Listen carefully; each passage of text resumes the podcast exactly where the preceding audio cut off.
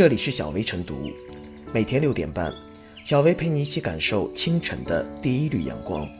同步文字版，请关注微信公众号“洪荒之声”。本期导言：近日，京沪高铁发布公告称，将对京沪高速铁路票价进行优化调整。除了价格浮动，还有一个更值得关注的变化，即京沪高铁还将试点静音车厢服务。据国铁集团介绍，静音车厢可为旅客提供更加安静舒适的旅行环境。愿意遵守相应行为规范的旅客，通过幺二三零六网站和手机客户端等购票时，可自行选择静音车厢。此项服务最早于二零二零年十二月二十三日起开启试点。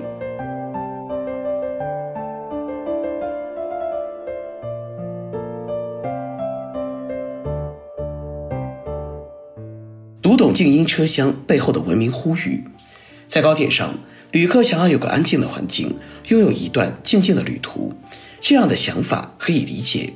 试想，一路劳顿，正想闭目休息，却有熊孩子在耳边喧哗吵闹，昏昏欲睡却又睡不着，怎能不恼？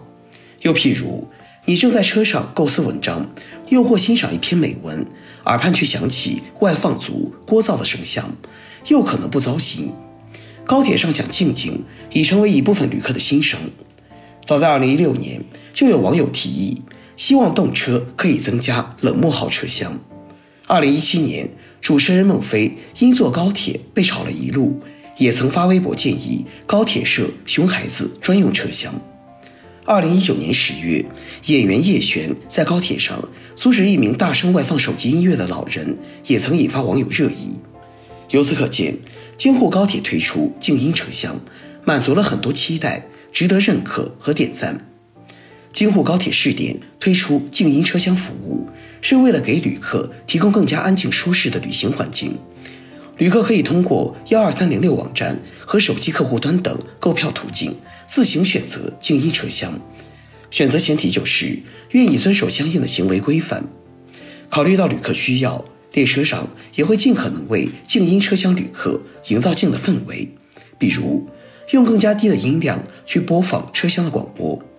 如果静音车厢的旅客行为规范不太到位，乘务员会及时规劝。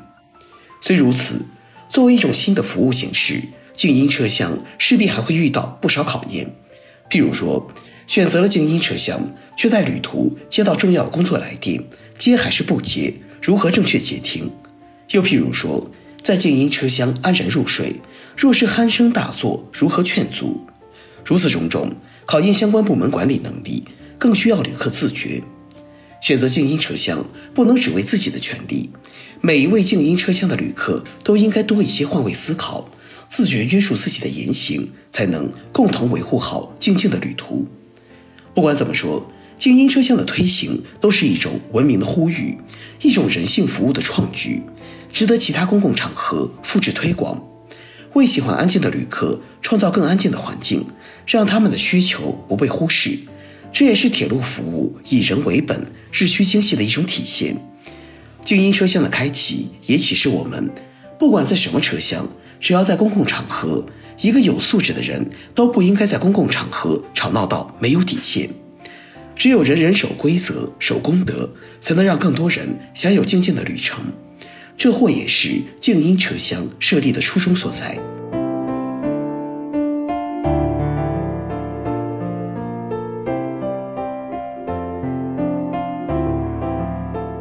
静音车厢上线，一场关于人性与契约的社会实验。高铁静音车厢呼之欲出，不少网友纷纷感叹终于解脱。不可否认，在我们的火车文化中，车厢天然就是喧嚣嘈杂的。从之前的绿皮车时代到如今高铁时代都是如此，只不过噪声分贝的大小有些许区别，这并不是一个正常的现象。值得追问的是，为什么人们在图书馆、咖啡馆、医院等会有意识保持安静，但至于同为公共场合的列车车厢里却毫无自觉呢？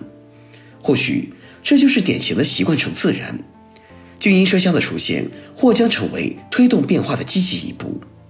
根据铁路方面的说法，愿意遵守相应行为规范的旅客购票时可选择静音车厢。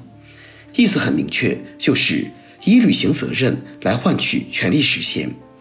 权利和责任是统一的，享有安静和保持安静自然也是统一的。一个基本的道理是，更安静的车厢只能诉诸于车厢内乘客的配合。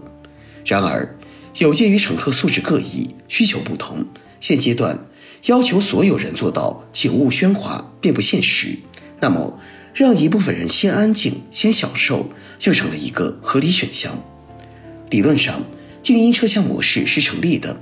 并且从技术实施层面来看，大数据所支撑的社群分类与供需撮合也不是什么难事。但最大的不确定性从来都是来源于人性。一般来说，人们倾向于获取权利而回避义务，总是倾向于搭便车坐享他人之利。这意味着，选购了静音车厢的乘客也未必就能遵守承诺，严格自律。久而久之，当违反规则的人多了，规则本身也便失效了。静音车厢要想善始善终，建立一套对应的秩序维护机制不可或缺。一方面要靠车厢内同乘者道德施压，另一方面也要靠列车工作人员积极管理。选择静音车厢，相当于订立了一份契约，违约者是需要付出代价的。在违背义务的同时，所享受的权利理应自动终止，这是天经地义之事。事实上，一直以来，高铁等交通工具一般都是群体自治、弱管理的状态，对于不文明行为约束有限。静音车厢完全可以作为强管理的试点。静音车厢既是尝试，也是倡议，其关乎契约意识，关乎自觉自律，也是一次需求分层、素质分层的社会实验。当然，其所考验的，说到底。还是以乘务人员为主体的高铁运维团队的服务水平、管理水平。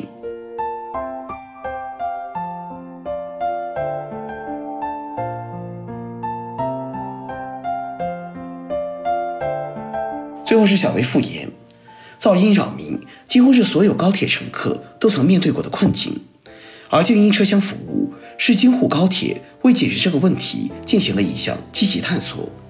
它意在提供一个理想的乘车环境，为乘客隔绝开孩子的哭叫声、此起彼伏的电话声等一切恼人的噪音。同时，车厢内同乘旅客通过自主选择搭乘静音车厢，默认静音的行为规范，自觉约束自己的行为，从而创建了一个互惠型的相处空间。静音车厢是在社会不断进步、公众道德不断提升的前提下。对优化公共环境做出的一次勇敢尝试，我们期待它完善之后的正式运行。而这样一个更加公平、明媚、美好的公共空间，更需要我们多一点包容，多一点自觉。